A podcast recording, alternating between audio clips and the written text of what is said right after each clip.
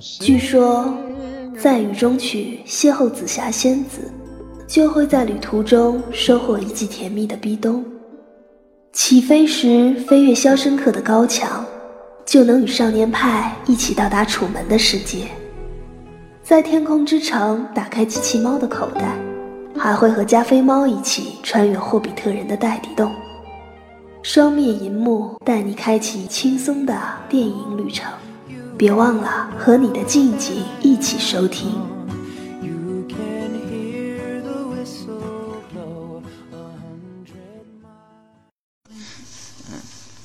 双面银幕多面解读，欢迎收听本期的双面银幕，我是主持人小亮。本期节目，我和宇翔邀请到我们的嘉宾小柯，一起来聊一聊姜文电影。来，小哥打个招呼吧。Hello，观众朋友、听众朋友，大家好，我是小柯。嗯那接下来我们，呃，今天两位来说都看了姜文的最新电影《一步之遥》，对吧？我们从他最新的电影来说起，然后去聊一下姜文，呃，电影中的符号啦、剧情、一些细节东西。对，嗯，因为这期也是偏向于剧透，嗯，偏向于吐槽这样一个方向吧。对，然后分享一下我们看完之后的一些个人看法吧，个人的感受然后可能会沿直接呃涉及到姜文以前的一些作品啊，都会对讲到。对对对，那这样先宇翔先来说一下自己对这部电影的呃新鲜的感受，比较热乎是吧？现在刚看完，对嗯这个电影从我刚看完之后，第一个反应就是感觉这部电影其实嗯没有外面网上的一些评论讲的那么差，但是有一个很大致命伤就是特别啰嗦，因为我第一我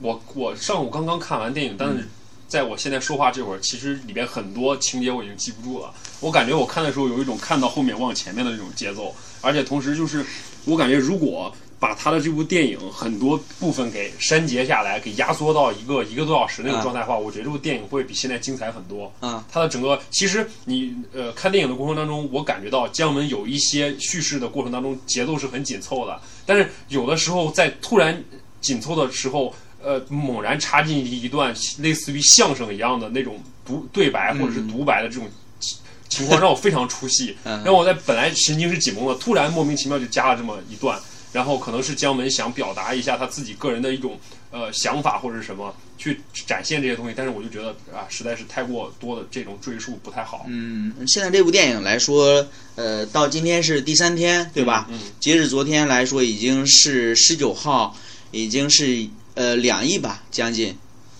对，差不多，将近两亿。嗯然后您刚才提到，就是说它这个剧情比较啰嗦，对吧？我我是这么想，如果说能把嗯一步之遥跟太平轮似的弄成上下集，你知道吗？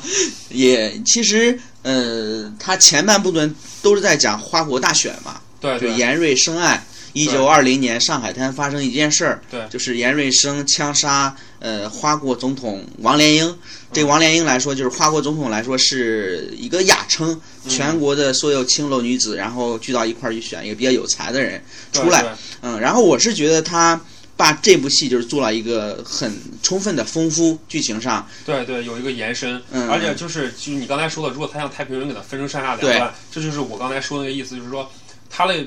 剧情是是有有的地方紧凑，有的地方啰嗦。导致了它就没法分成两段，嗯，因为它呃在整个故事串从前面呃百类似百老汇式的那种舞台表现，然后到延伸到后面的这些像一个悬疑破案的这种这么一个情节来看，它把这这些部分给组合的反而挺紧密的，只是在这个、这个整个的一个叙述过程当中多出来了很多不必要的赘述，嗯不必要的这种个人式的独白，不必要这种相声式的表现手法，所以说他没法去给它截成两半。如果截成两半的话，那一定就是顾首顾不顾尾的那种感觉，反而可能真的就也许就是把太平轮给救了。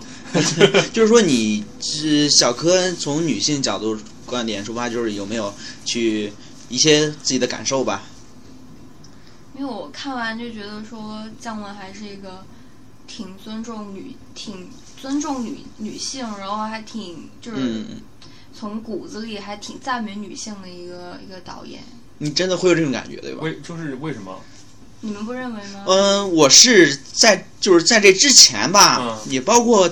呃，太阳正照常升起的时候，可能痕迹还不太明显。到让子弹飞的时候，我是感觉他是把女性这角色描绘的是有声有色，你知道吧？跟其他的国产电影来说比的话，是比较有声有色的那种，嗯、暴力也好，对吧？反正有性格鲜明的。，就是他会把女性的角色给塑造特别明、特别鲜明。对，同时这个中年大叔来说，他也特招那个女记者的待见，你知道吧？没有，对对我觉得在他电影里边，女性就是嗯永远充满力量，然后就是母性啊，母性光辉特别强的那种，嗯然后而且男性在女性面前永远是孩子的形象。嗯，然后你你你像在《太阳照常升起》里边儿，他会说那个姜文他老婆他肚子不是像那个天鹅绒天鹅绒一样吗？柔软，对，对，然后我觉得这就像男人就想象嗯想在女人的肚子和胸，还有各种各样的那种母性的就是寻找安慰、那种希望啊之类的。嗯我觉得其实姜文骨子里边还是挺，就是挺赞美女性的。嗯，对，而且其实从从电影本身的角度上来说，电影电影有几有电影有这个东西有一个关键的东西，就是说我们不管拍任何类型的电影，任何嗯题材、任何内容都好，像你刚才讲的这种呃男人和女人之间这种可能是类似于本能或者是类似于一些欲望的这种东西，它是电影最能抓住人心和触动人心的。一个关键要素。嗯如果哪个部电影少了这个东西的话，那它可能就不能称之为一部电影，而且可能绝对不会那么成功。嗯，那这样的话，就是两位有没有一个评分？呃，小哥这边还想说什么？继续。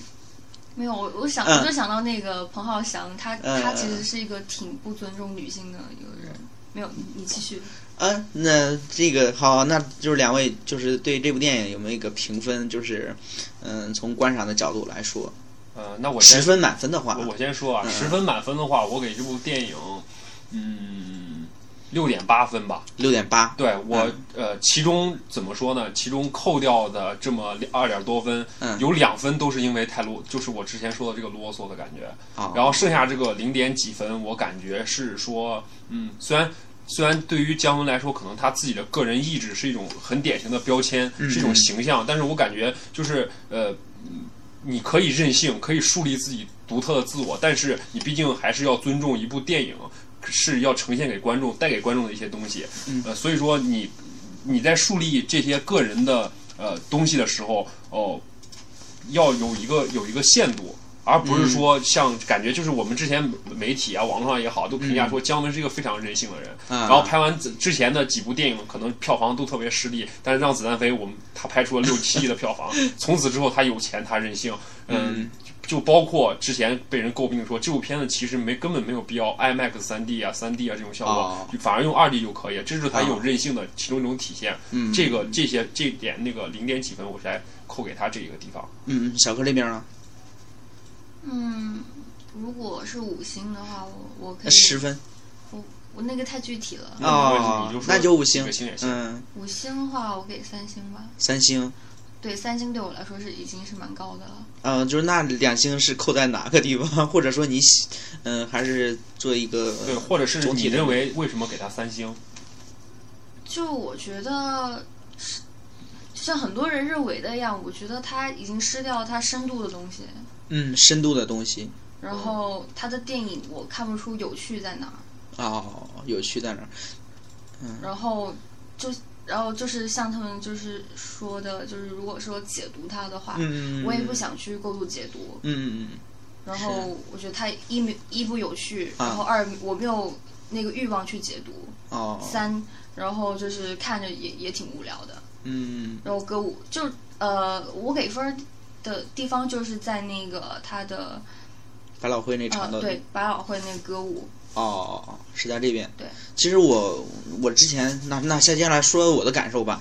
我之前也跟上一期已经聊过了，就是在电影上映的当当天，我就跑到电影院去看了，然后出来之后就录了一期节目，然后现在播放量还很 OK，你知道吗？很可以的。然后赶快嗯谢谢听众朋友们支持。对对对，很感谢 听众的朋友支持，然后那个包括荔枝的啦，呃，包括网易云音乐是一个我们节目扩散的重要平台，感谢网易的小伙伴们的支持。然后，嗯、是这样，我我之前跟大明也聊到，呃大明今天是在忙一些别的事情，对，和大明也聊到，就是说，呃，我给这部电影是七点五，你知道吗？七点五。然后我是上期的标题，呃，电影就是那个评论标题是这样，是那个今晚六零后脱口秀，嗯，就是影影片，我因为嗯你之前已经说我知道嘛，我在看电影之后，我我我深刻的体会到你为什么要管他叫今晚六零后，因为他姜文开开始就和葛优基本上就是两个人的对口相声，对对对，然后葛优是属于那个捧的角色，嗯。然后姜文就一直在抖包袱，不停的抖包袱，嗯。不停的就是。呃，像像小哥刚才说的那种感觉，他不想去深究原因，就是他觉得没有趣的原因，就是他姜文已经在把搞笑当做一个很是一个很赤裸的手段，他在挠你的痒，对他在挠你笑，他怕你不笑，在挠你笑拿无聊当搞笑，对吧？对，就用这种这种效是我果出来。我是就是特别不喜欢前半段了，就是前半段少说也有三十分钟那样子，然后嗯我是喜欢后半段。后半段我在里边看到一些作者电影的痕迹，看到一些梦的一些荒诞不经。对，对我是没有看到说过多的社会问题啦，这些社会影射的隐喻啦，这些解读。嗯，我我只是可是嗯里边的梦也也也不像在《太阳升起》里边那么有趣，我觉得他拍的也你指的梦的那段是包呃就是奔着月球去，啊这是一段儿。然后包括在那个五六他家里找厕所，还记得吧？啊找厕所应该是很多人梦中的一个一个桥段，就是很都会梦到的，对吧？对。然后包括后边的婚礼的一些场景，包括自己中弹从那地方掉下去。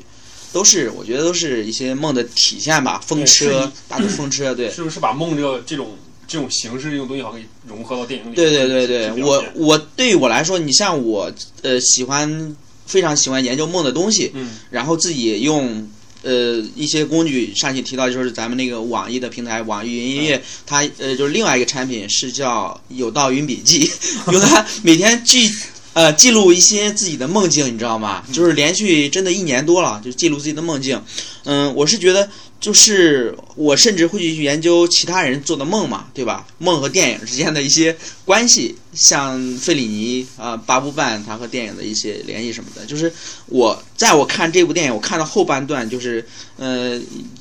呃，就是熟悉的音乐，九十下熟悉的音乐响起的时候，我就感觉自己想要的东西要来了。然后就是呃那些那些非常荒诞不经的那些场景、情节设置，正是我我所感兴趣的吧。对，包括是比如像他从开始这些舞台剧，像百老汇歌舞式这种呈现，一到后面突然急转直下，呃，一会儿又奔月球，一会儿抽了抽了大烟鸦片，然后哦、我们的女神舒淇突然离奇死亡，然后瞬间转入了一个悬疑破案剧的那种感觉的，就对对。对对好像就像我我看完整篇，我就感觉就是之前跟你聊过，就是说我觉得这部片子不能叫为故事片，也不能叫为喜剧片或者爱情片，它更像是一种呃我们可能。呃，看过的类似那种狂想曲式的电影，狂想曲。它里面有很多荒诞不经的呃这些这些碎片，然后它把它整合在一起，所以这种狂想曲的形式其实就像我们做梦一样，是很多情节可能你把它单个来看，它都它都是一件事情，但是对对对。就是在梦中的梦中的时候，你通过这几个小时就啪啪不停的闪现这些一系列东西，你可能今天打个比方说，你可能现这会儿还在游泳，那会儿就突然跑去呃做一一件跟这个事情完全不相干的事情，啊但是你在做梦的过程当中，你可能不会感觉到它特别荒诞，这这在文学中叫做意识流。对。对，但是说，哦，这也可能就是电影创作的一硬伤，就是如何如何把梦的素材转化成电影。硬伤在哪儿？就是说，嗯、这这些碎片性的东西，你要那个就是呃很强硬的把它糅合起来，对，往往会出现一种就是异类、另就是很另类的，包括就是出电影院儿最后散场的时候，听到后边有人说，好多人说看不懂这是什么东西啊，看不懂，你知道吗？就是说，嗯，也是很出来一个怪味豆似的，就是很很奇异的味道。对，其实就是我感觉姜文这次所拍的咱们这个这个一步之遥，嗯和他之前所有电影其实都是嗯没有任何类型上的相关或者是延续，没有任何意思，他只是完全另一个独立出来，我要拍了一个新的东西。就像呃之呃之前我跟你呃给小亮这边提过，就说嗯嗯呃为什么观观众会对他的期望那么高，又失望这么大，就是。当他拍出《让子弹飞》的时候，他很触动了很大一批观众，让让观众觉得特别好，就好像他是一个厨师，他做了一只盘特别好吃的菜，比如说是鱼香肉丝，然后观众尝完之后啊，你的菜特别好吃，然后等到他下一盘菜要出的时候，观众会认为就是会延续着鱼香肉丝这个这个味道去想，它一定是一个加强版、升级版，结果他端上来一盘宫保鸡丁，或者是一盘很素的东西，让观众就会觉得你这个是什么东西，我我看不懂，嗯我吃不明白，为什么会变会变会变了？变味儿。就是之前有有些媒体采访他嘛，说导演你这个作品，呃，我总结了一下，说是酸甜苦辣咸，说那个怎么说就是阳光灿烂的日子，嗯，这是酸的，就是青春的一种酸涩。对呃，甜的话是像那个。太阳照常升起啊，就是那种暖暖暖色调，嗯对吧？那种甜那那种暧昧阳照升其实嗯很阴暗的，阴暗吗？对啊，我是没有感觉，就是那种色彩，它是拿色因为彩来说吧太阳照常。升起嗯，它算是相对于比如说它其他的太呃阳光灿烂日，它比较鲜明的比的话，是有这种甜的一种元素在里边的，是这个意思。就是说，对他，他就类似那记者就说嘛，说酸甜苦辣咸，说你苦的那个是那个鬼子来了，对吧？就这个这个，我相信就是你应该也能感觉出来，鬼子来了，不管是色调也好，以及后对对对面整个到最后一种反一种反一种反出了一般我们看这种这种好像抗抗日片的这种感觉的东西，就是反映一种内心中那种很苦闷的东西。对，然后就说那个辣是什么？辣是让子弹飞那种，对，对，吃吃火锅嘛，刚开始，辛辣的那种。嗯，然后说咸这次他当时没明说，然后说那个是不是这样的套路？姜文说啊，你总结的真好，说我都我都没想到，其实我我觉得。这个人他言外之意说，那个这次咸是怎么着？厨子放多盐了。对，其实嗯呃，再往里想，意思就是说这次姜文的电影很重口味，对对对，让让大家吃不出来什么东西，然后就觉得特别怪。是，对，然后就有一。种毁三观的那种效果，就是荒，就其实就是荒诞嘛，就是重口味这种感觉。是，就是像有些人吃不了咸粽子，那个肉粽咸的，你就是这对对这种感觉，你知道吧？在端午节吃了一个咸的肉粽子，对，就是你人生中第一次吃到肉粽的时候，在你人生的前面的时候一直吃搞什么？我们一直吃肉粽长大的，好吗？啊，可能南方南方人和北方人真的有些是吃不惯这个对南南北之争了，也是。好好，我们放过粽子，放过菜 放过粽子 对对，我们嗯继继续说继续我们回归我们的话题上来讲。嗯，啊，刚才讲到哪儿了？我忘了。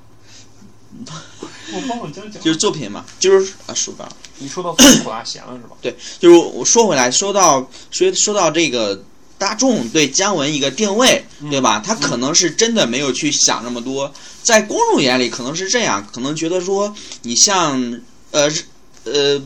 鬼子来了》嗯这个东西禁了，就是禁禁止上映，对吧？没有公映，很也站在一个同情他的角度，包括记者媒体都是一种觉得这个人他是很努力，但是有也很勤奋，但是没有收到自己应有的一个声誉票房，在国内跟其他导演相比的话，刚开始这样的心态，到让子弹飞的时候，这个人是站着把钱赚了。对，对，然后呃，当一步之遥出来这样一个怪味豆的时候，这嗯，然后所有的媒体公众都是在指责他说你呃把钱赚到了，这次是比较任性傲娇了，就是不顾及大众的一个感受，是这样来评论他。但是嗯、从刚才就是包括记者对他一个概念去问他的时候，他自己也没有一个很清楚的一说我就要做什么样东西出来，都没有一个定位，对吧？对，其实姜文，我觉得姜文心里会很冤的，也是嗯说姜文肯定会想，说我其实从来没有跟人跟没有告诉过任何人不，我拍的一步之遥是让子弹飞的续集或者是延续的一种东西。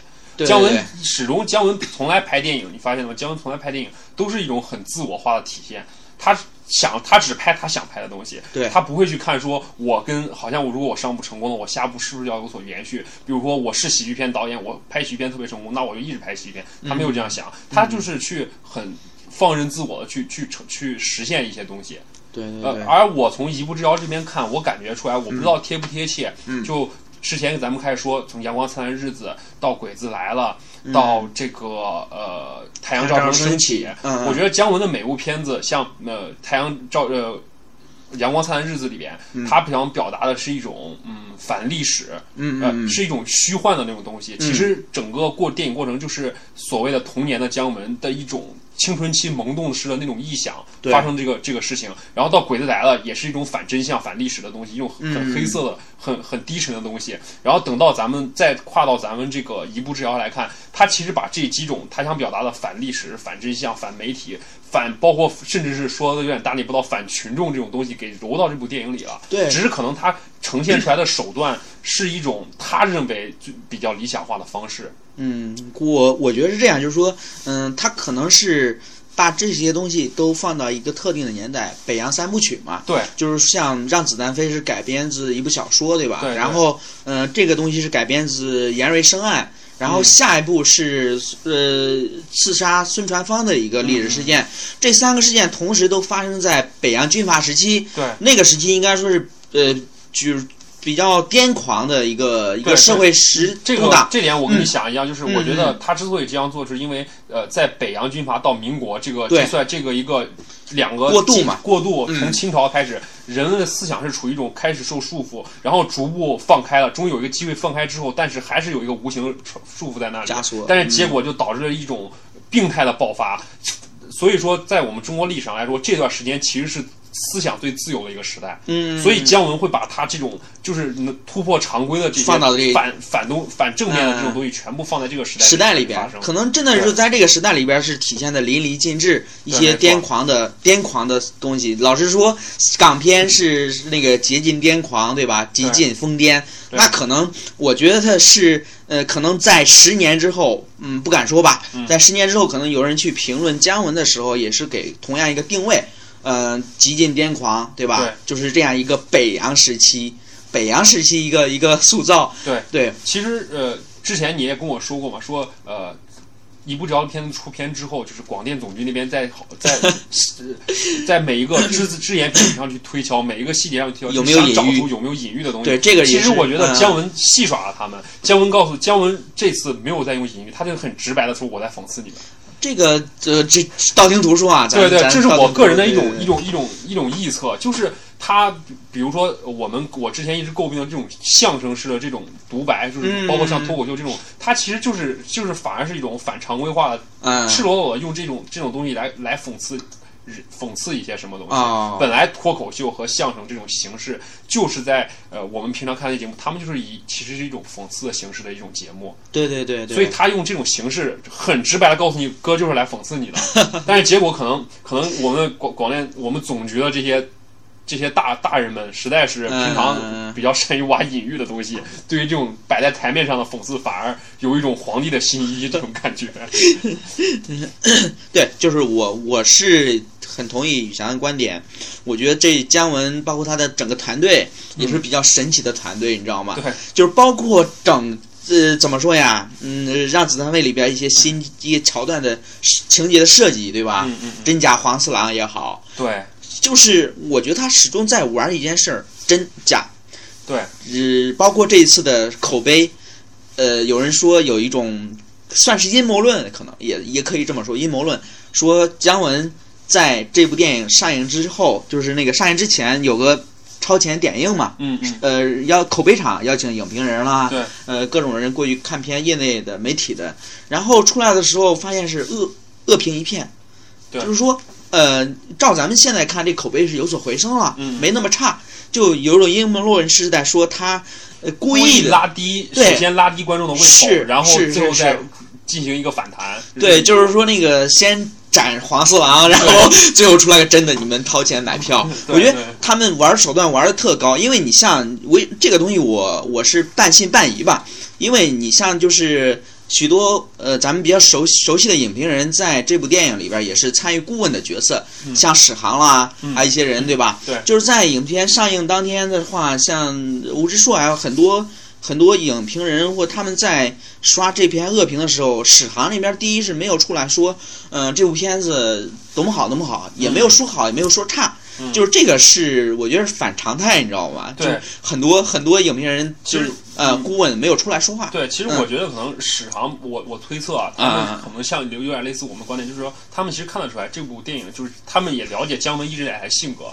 对于对于一个一个人性格的这种体现，他去做的一件事情，这件事情其实本身无关对错好与坏，对。他只是这个个人意志的一种体现，这个人性。这种这种特质的一种展现，嗯。所以说你怎么去评价说 你这部片子到底是好与坏啊？因为姜文也没有跟你说过我是来好好拍一部电影的，对对对对对，我只是来拍一部电影而已，对。而拍一部我个人角度出发认为认为是一个好的事情。就比如说，呃，我去地铁站里边高声唱一首我认为自己很好听的歌，嗯嗯你你你本身不可以说说我这个这回行为是好像开演唱会一样，我唱的特别难听，嗯。我就是错了，但是只是说你可能伤害了、影响了。旁边路人的那种观感，对对对对对对，所以你很，所以作为他的朋友，或者是作为他的一种嗯合作的、呃这些顾问也好，他们其实也也没法去出来，没办法去说去去评价。是，就是像你之前那个怎么说呀？就是这部电影上映之前，那宣传真是铺天盖地的，对对，然后就是给大家造成一种感觉，说这真是一部大片，对，嗯、也没，是能玩的手段全玩了。对对对，就是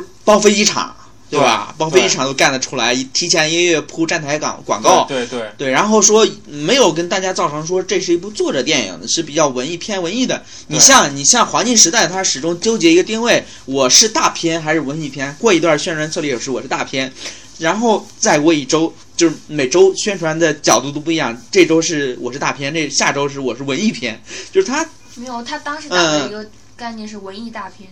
文艺大片企。图打出你一个文艺大片。嗯，这就很纠结。其实你你文艺片的话，就不可能是大众能 很多就是普通大众全能接受的，上到九十岁，对吧？对，八十岁所而且以他他企图是想要发掘一个呃新的定位对，而且你们发现了，就是姜文其实他就是这也是凸显他任性的一点，就是他拍的电影他。不像一般电影说会定位定位一下，我的是商业片。是他拍的电影是让商业来追随他，你发现了吗？对对对，他他是这种态度，他觉得我的片子我根本不会去想我这是不是商业片，反正我的片子我之所以敢玩那么大，而我而而从我的角度来想，我我觉得姜文是认为我做这么大玩这么嗨，是因是因为我觉得商业在追随我，而不是我在追随商业。对对对觉的东西对对对。咱们接下来就聊一些电影中的一些自己感兴趣的点吧。比较对对对，因为嗯、呃咱们这么空聊的话，可能听众也不太对了解 电影到底讲我讲们也聊成了一步之遥。是是是是是，就是多步之遥。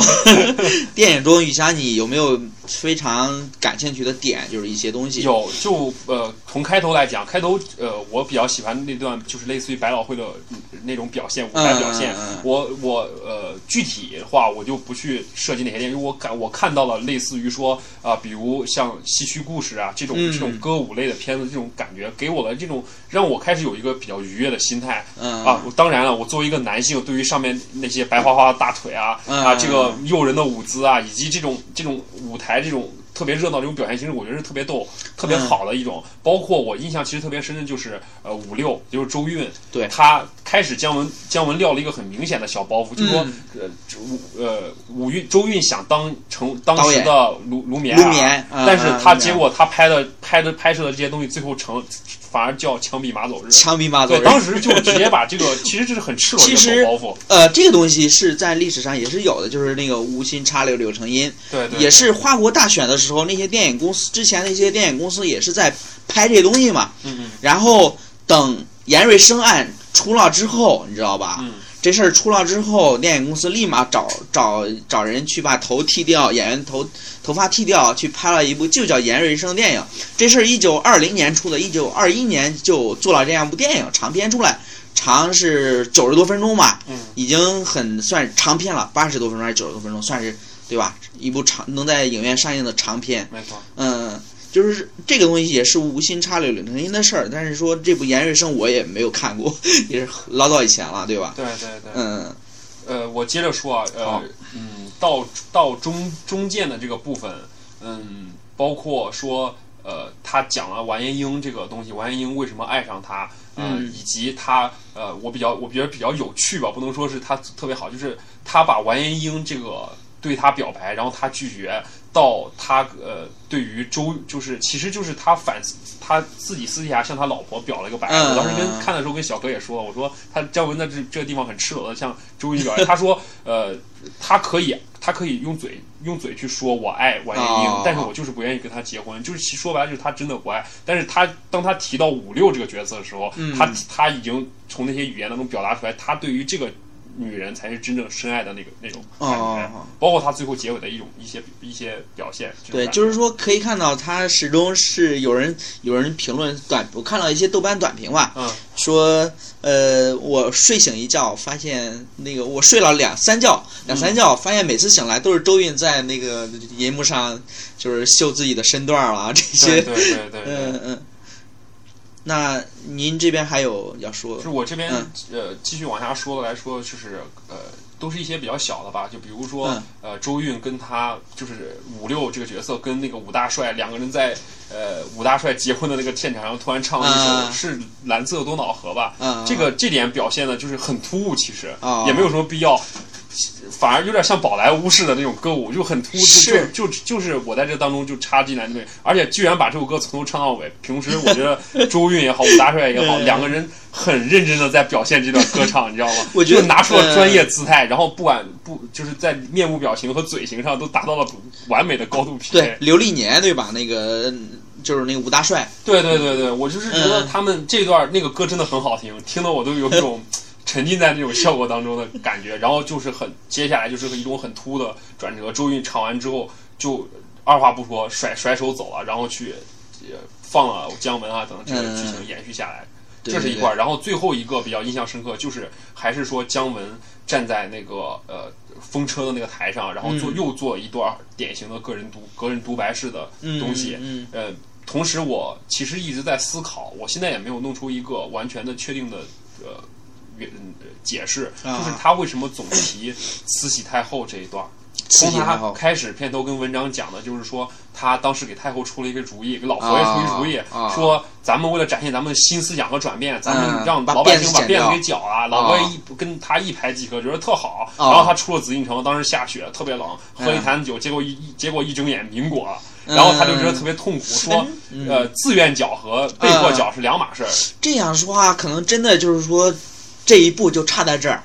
一步之遥嘛。嗯，可能说有些事儿就就差这一小就是你的意。思是说，他可能是一种点题的意思。对对对对对对对对对，但是就是说我我我总在想，春节它的背后是不是有什么东西？我但我也怕我有过多的去嗯过度有自己个人的解读，对对对，因为他就是到最后结果到最到最后就更加到最后就好几步之遥，他最后直接就说他到找找到老佛爷，老佛爷把嗯一把把他摁在炕上，是然后说小小呃小小马马你给我出个主意呗，然后就就是开始就开始已经结尾了这种，我总觉得就是他是在他总体现说些什么吧？对是想表达一下他自己内心的一些可能是苦闷之处。对，可能是这样。我觉得这部电影，你像那个没有《让子弹飞》里面那种悬念，说汤师爷还活没活着，黄四郎去哪儿了，没有这种不没有这种特直白的一些悬念，看完能观众去思索、去探讨、讨论东西，对吧？没有这种，嗯，我如果是说让我我大胆的去过去从我个人角度去解读一次，我感觉就好像说是，呃，它反映了咱们一种社会背景，就是当时当咱们从呃就是在当时那种情况之下，嗯。从呃束缚的思想到到现在这种相对于那时候高度自由的思想，嗯。其实是一种被迫的形是式，被时代不不是说是嗯。我们在呃当时的那种束缚情况之下，我们人人心有一种觉醒。啊所去达到我们的思想的自由，而是说我们受到整个世界格局的影响，推动，对西方的自由思潮过来了，然后把我们强行从封建思想一下给推到一个自由，但是我们又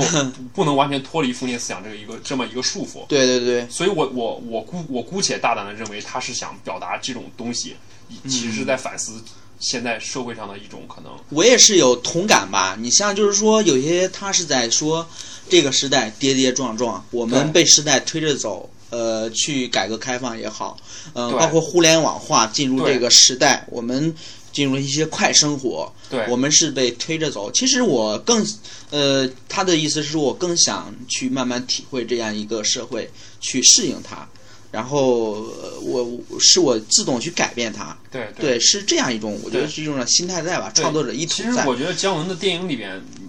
真的是有很多涉及到社会题材敏感这种东西的事情出现，嗯。就包括说我们为什么现在说是一种有束缚性的，就是被强迫的这种思想自由，因为我们包括我我这边可能有一些题外话，这些是其实是没有没有对与错，说被迫也好，是被迫现在来说也是向着好的维度走嘛。是向好维度，就是姜文嗯想阐述一种无奈，就是呃，之前咱们不是有过一段争论，就是说中国到底现在适不适合民主，然后有很有正方意见，有反方意见，反方意见最典型的就是比如以韩寒为代表，代表了说韩寒他开车在路上发现每个司机打的都是远光灯，然后给给其他的驾驶者造成不便，韩寒就就戏谑的说一句说，知如果有一天中国人知道要打要要打近光灯的时候，就可以民主了。但是其实这在跟西方上来比来说，是这个问题点并不出于说，呃，是我们到底只有打了大家都自觉的发现去打了呃这个近光灯之后才能民主，是。而是嗯。而真的是当你自发的有这种民主的觉悟的时候意识，嗯。呃时候的时候，你就会你你才有这个可能去发生这个一个好的这种转变。对对对，就是就是说，呃，不是说我有了民主，我嗯我人素质达到我才能去民主，而是说你先民主，你的人的素质才可能转变。嗯就是有一个很典型的例子，就是说咱北京当时是开几大的时候，北京一个小区门口你会看见一个告示，上面特别用咱们这种主旋律，比如说响应几大几大号召，号召怎么地，嗯然后就是给政府哭诉说，呃我们的小区这电电梯坏了。嗯然后希望政府能发发扬几大几大精神，把咱这事儿给解决了。这其实就是一种表现，就是我们现在的人老百姓打心眼里还是处于一种，呃，就是这处于一种习惯习惯把自己的事情给交给政府来处理的一种状态。这其实就是极端不民主的体现。我觉得姜文是。当然说远了，姜文其实他的电影里面就想表达一种这种悲哀，嗯。这种东西是没有没有办法没有去办法去说谁对嗯谁错，谁先谁后的东西，他是想表达这种苦闷的东西一种西。苦闷吧，对他可能说是一个中年男人的一个一个心态，可能像《绝命毒师》这那个就是一一种中年创作者这种，心态，包括他联系嗯。到他自己以前拍摄的电影啊，啊这些中间不嗯不顺呐，对对对，就是包括小亮当时跟我说了一个，我我才也是刚刚才知道一个特别亮的点，就是《让子弹飞》里面的六，说可能是蕴含说他的鬼子来了已经六年了，嗯对他小溜子，嗯当时的这种电影的一种默哀的情节。对怀念小六子嘛。对对对对，那行，那小柯这边呃有没有一些？想法？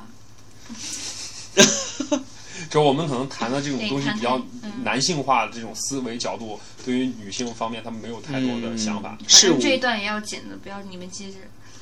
呃，接下来就是我其实我感兴趣的点是你呃一些始终贯穿到电影中的符号吧。嗯嗯，嗯、第一个是太阳，第二个来说是枪，对对。嗯、然后第三个来说，其实就是统称的为女人。女人，女人不管是她展现母性也好，展现情感，展现肉体，其实就代表欲望。嗯展现这种东西，就是这些是姜文一个比较喜欢的一种符号。对，还有演讲。对，嗯，这是我我我我就是能感觉到他始终贯穿他电影的还有还有一个，我这边加一个，还有一个就是臆想，啊他，喜欢就是类似于梦境的那种处理，梦境的就是处理，对，臆想的那种，嗯从太阳照常升起到咱们这次这个一步之遥里面都用了这些东西。荒诞的，对这种荒诞的那种臆想的东西，嗯其实其实这些元素都是服务于最终服务于什么？服务于他那个个人独白，嗯，去展现他内心的苦闷。嗯因为人的情感是复杂的嘛，它里边会包含了很多这些元素在里面，对最终通过这个的口去把它给释放出来。嗯，那个歌儿三十花美的祝酒歌三十八分钟，啊，不是叫蓝色歌祝酒词是吧？不是哦，那到时候把它三十把它剪了就行，把我说的是哪那首歌叫什么名字那块给剪了，是那首歌可以聊。我不知道说啥了，咱现在多少时间？三十八，三十八差不多吧。还有这这这几部电影串起来聊不太好聊啊，其实，对，你下来你可以想讲一讲你你的就是对于这些电影这些元素的看法。我不刚才不是讲我的电影元素吗，你来讲，有有没有什么你想讲的？哦，那重新说这段吧，嗯那我就补一个，就说哦，这些是我对于姜文导演这个电影元素的这些看法。然后小亮，你这边有没有一些自己的？我我补我补一下这个吧。嗯，可以啊。嗯，然后就是以上这些是我对于姜文导演他的这个一系列电影的这些元素也好，嗯这些东西的一些看法。然后不知道咱们小亮这边有没有、嗯呃自己的一些想法？嗯，像像我之前提到说，嗯，姜文每部电影中，就是从，呃，从太阳阳光灿烂日子开始，除了鬼子来了，可能是里边没有这种对于太阳的一个符号，呃，一个一个夹在其中吧，嗯可能其他几部全有。我是觉得这个人是对太阳是一种有 有有这种崇拜之情的，你知道吧？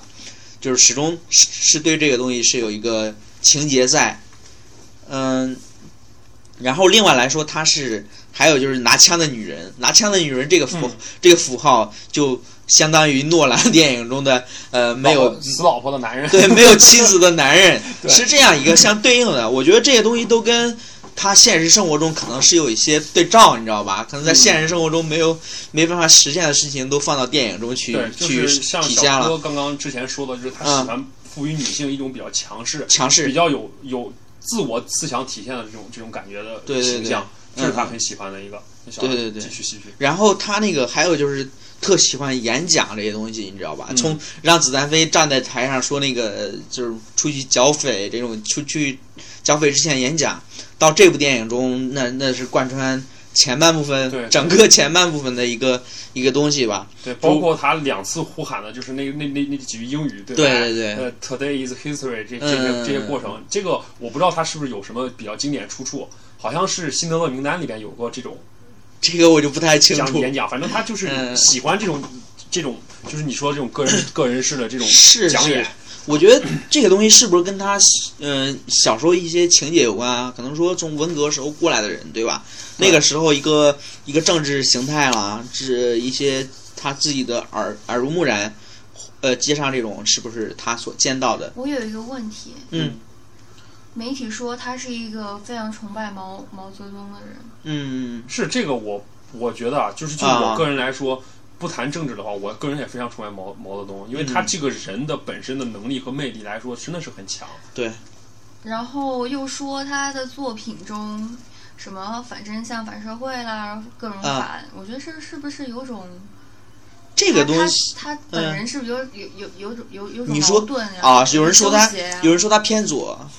对对，有人说他偏左，但是这个东西真的是不能一概而论吧？对，对从一个就是我们因为因为本身呃去把一个人给呃分化出来，就是一个矛盾的，就是一个矛盾的命题。是，就是说这个人是复杂的，怎么可对对对能去把这个人完全分为你是左还是右？左和右，对，对包括一部作品也是，这个东西也是融合了好多元素，好多他个人的想法。那你不能说 纯粹的他是，呃，对，但就是像比如我们之前说到姜文，他对于这种可能自由啊这种想法来说，他其实有一种就是用我们的主流名词来解释，嗯姜文是有一种解放情节的。对对对，就是这也是他为什么就是你说的，他为什么崇拜毛泽东？毛泽东其实是一个解放者，嗯，咱们抛开别的东西，他就是一个解放，他是他是在他是很大胆、很霸气的去说，我可以解放一切，嗯并并并且他真的试图去这么做。姜文他有这种情节在里边，我感觉。对对啊对对。然后呃，说说回来，就是这部电影其实，哎，我操，不知道说啥，下四十二，你再想想，再想想。但是他那个编剧不是王朔和廖一梅吗？嗯，嗯，王朔是那个以前写小说那个吗？对对对，就是那王王朔，我们怪不得他那个里边的这个、这种相声类的这种东西这么多，就我觉得应该你说是耍贫嘴是都是对王朔的对吧？王朔，其实电影都很典型的，就是里边的那种京京式幽默调侃这啊，种特别多。京片子，对，京片子就是他这种嗯一种一种典型的那种地方性的这种这种东西，其实我们很多影视剧里面也都在，就是有有用到这些东西，就给人一种对这种幽默的。可能说这部电影有人说像那个冯小刚的《私人定制》，那那可能是王朔 一手就是造就的。有王朔的，确实有王朔的色彩那。你看，就是说刚开始的时候跟《私人定制》对比一下啊，说呃实现实现五期的一个一个愿望，把这钱对吧花出去，然后去实现他的一个愿望，跟《私人定制》也范围的一个愿望是差不多。有有个对对有这样一个起起因事情对吧？对这些东西我觉得都是王朔的东西，你知道吧？对，是有王朔的标签在上面。对王朔标签在里边可能我们说感觉就是这次有点是太多了，对对对，哎多了那么一。点，你可能砍掉一点，哎，有点腻了，嗯就是。对对对，但廖一梅的话也廖一梅我廖一不太梅加入进去也也也没有为这部片子的文艺性提升多少。我不太熟悉这个人，他是他是做话剧的，话剧是吧？他是有哪些代表作品吗？查一下那个柔软，柔软都都是一些话剧。偏文哦，就是嗯偏文艺的一些东西，对吧？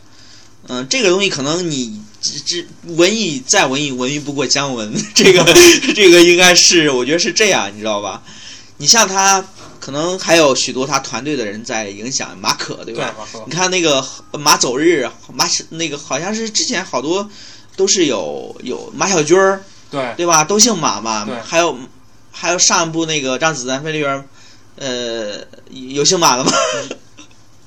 那个不让鬼子来里边马大三，对对对，是好像好像这些东西嗯不好说吧，可能团队创作这个是有他因为廖一梅是一个话剧背景极强的一个一个一个导演，他应该是如果加加到里边儿来说，他的台词应该有一些嗯话剧的一些氛围，一些一些腔调。嗯他之前不是导演导演了好多，比如说琥珀呀什么哦柔软、恋爱的犀牛，你应该听说过吧？哦。可能是这样，我是觉得有些地方可能就是灵光一闪的。你你比如说像那你觉得里边撇开来说哪你些台词比较比较好，比较你喜欢的？台词啊，对啊，台词真的是没有太深的印象。对啊，你看你看，嗯，因为是这样走，心感觉。我是觉得说，近目前国内电影的集体创作状态是这样，就是像《白发魔女》，对吧？《白发魔女》有五六个编剧，可能一个人负责黄晓明的，一个人负责范冰冰的，一个人负责文那个就是其他人的吧？对，什么甚至可能是把电影分成好几块儿，对对，严宽的，其中一块儿对对，然后分成几块，然后有的负责赵文卓的，就是呃，比如说赵文卓的编剧就是使劲的想让赵文卓活下去，然后文章就是那个另外的，呃，像黄晓明编剧就是使劲的想把对黄晓明写的特别帅，特别特别主角光环对对对，这些东西一一冲突，到最后就是一个乱炖，你知道吗？对对 就是不成系统。你像刚才说廖一梅，可能真的是掺到融入其中的时候，就找不到一些他的踪迹了。他到底负责哪一块儿，你也不知道，对 对吧？因为你还有严云飞这帮人，他是一个。嗯，跟着姜文一固定班底嘛，之前，嗯嗯，对对对，也不太好说集体创作。但其实就是说，对于我来说，就是我我我认知的就是话剧的一种表现形式，主要呈现在什么？话剧其实肢体语言是特别丰富的，对，因为它呃是在只在舞台上发生了很多这个故事要叙述清楚，嗯演员主要呈现的是一种肢体上的展现，包括面部表情，因为它嗯不像电影上我可以做一些话外音或者是做一些留白，需要观众去体会这种内心思想的一种表达。话剧要大部分时间要通过这种肢体去展现出来。其实你仔细想想，《一步之遥》当中，不比如说比较典型的文章这个角色，嗯啊呃，包括像姜文和葛优，他们其实本身的这种演绎形式是有一点点话剧舞台剧的那种表现的感觉在里面的。嗯是舞台剧，我就是我我个人这种感觉嗯。嗯，他，你看这整部电影的推进是靠独白来推进的。你对就算闭上眼睛，你在那儿坐着，你也知道他讲的啥。姜文，你在听他一堆话，对吧？对，就差不多知道。跟娄烨的推拿，也包括太平轮、黄晓明独白都。真的差不多，今年不知道怎么着，就是有这几部电影全靠这种戏黄金时代，嗯，黄金时代那个最明显的嘛，就是那个主角冲着镜头走过去开始说话，对，对就是发现今年真的是不知道是哪儿出问题了。对，其实、嗯、一下子这几部电影我在这想，我往好的方面想，会不会说这其实是一个好事儿？嗯说明是一种，就是我们开始有一种多爆对多元化的爆发了。啊只是说我们现在处于一个爆发的这种混乱阶段。对直到如果我们有个契机，将来有有人或者是有下一代导演能把他们，包括编剧把他们去给理出来，理清楚好的东西，去掉其中的糟粕，也许是我们电影。我们中国的国产电影会往往更高的一个一个方向去走上升的一个机会，可可就是可也许是这样的一个过程。对对对，可能是包括编剧的一个工作模式，对，就是都需要去创作。你包括就是说，你取材梦可以，但是你要去怎么有机的把它串联起来，对对去做个柔合这些素材，对吧？这一点我倒是还是抱有挺乐观。我觉得就是嗯因为我们这是一个好事儿，我们现在起码有这种它的这个条件开始在环境开始在变化，给我们有这种冲击，让我们去做一些这种事情。只是说我希望未来我们就能好好把握到这个机会，去把它变变得会更好。对对对，毕竟是毕竟也就是我们毕竟国产电影从以前走到现在，虽然现在市场特别好，但是水平上来说嗯不一定说不上来是升到底升了还是降了。是但是但是是有这么一个机会去把它给乱炖在一起，看看能不能通过这次乱炖，将来去研究出来一个个更加精美好吃的菜。对对对，那这样咱们最后一段来聊一聊演员的表演吧。嗯，小柯这边最喜欢谁的表演？这些演员包括王志文啦、文章，包括周韵，对吧？舒淇、姜文，对哪位演员的一个表演最印印象深刻吧？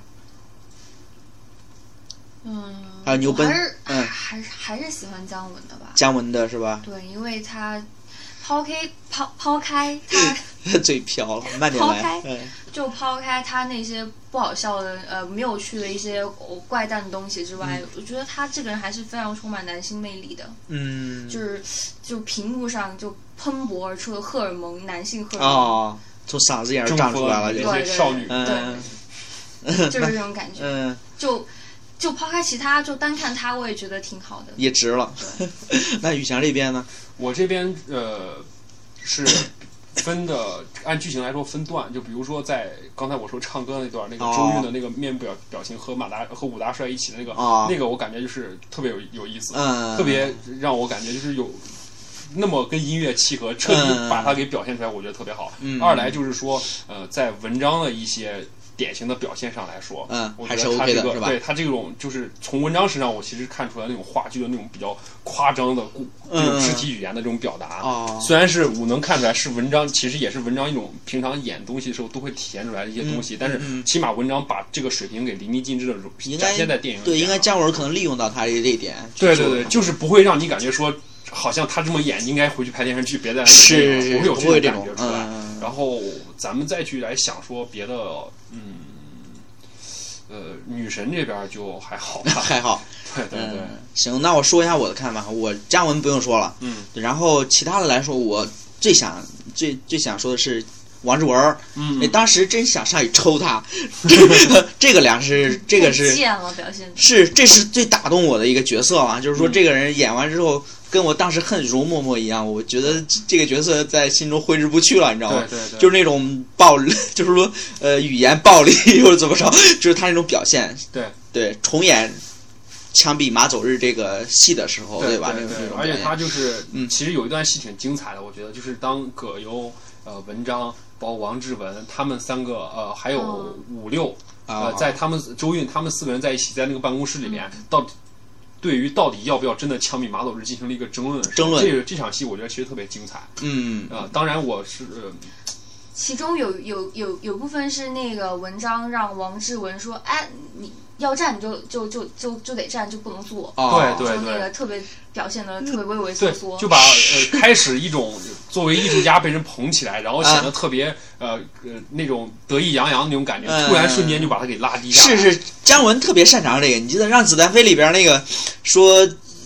他们他周润发还有汤师爷哎在屋里屋里那段，你记得吧？就是说对对对，就转折特别突兀，突兀特别精彩，特别好玩。包括我后面有个印象就比较结软下来了尾的地方是，当姜文葛优要商量一些事情的时候，葛优淡淡的说一句：“你嗯你你先出去。”然啊后王志文在旁边，本来他已经他他自己表现出来一种很局促不安，因为觉得自己这个不适合参与到这种程度。对对对然后终对于如实大火去走呃出走出去的时候，我觉得这种有对我来说有一种莫名的喜感，戳中笑点的感觉。是，就跟在《子弹飞》里边说那个汤师爷说说老花，你你你还你不能跟他一般见识什么的，就是这种跟周润发说嗯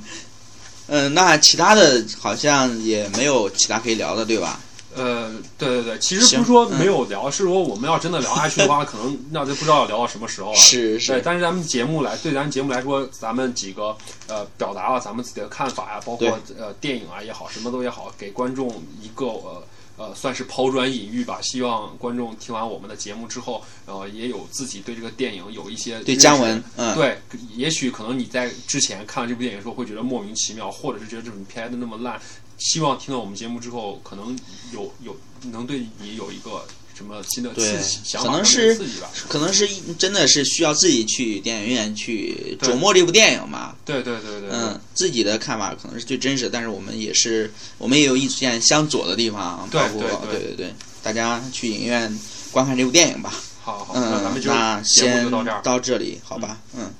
双面银幕多面解读，谢谢收听本期的双面银幕，我们下期再见。嗯行，大家再见。本节目由北京美影时空文化传媒有限公司荣誉出品。啊，送海报。不送了，嗯，这其实网易云音乐就不用送了，那个平台太强大了。哎，我在这想，就是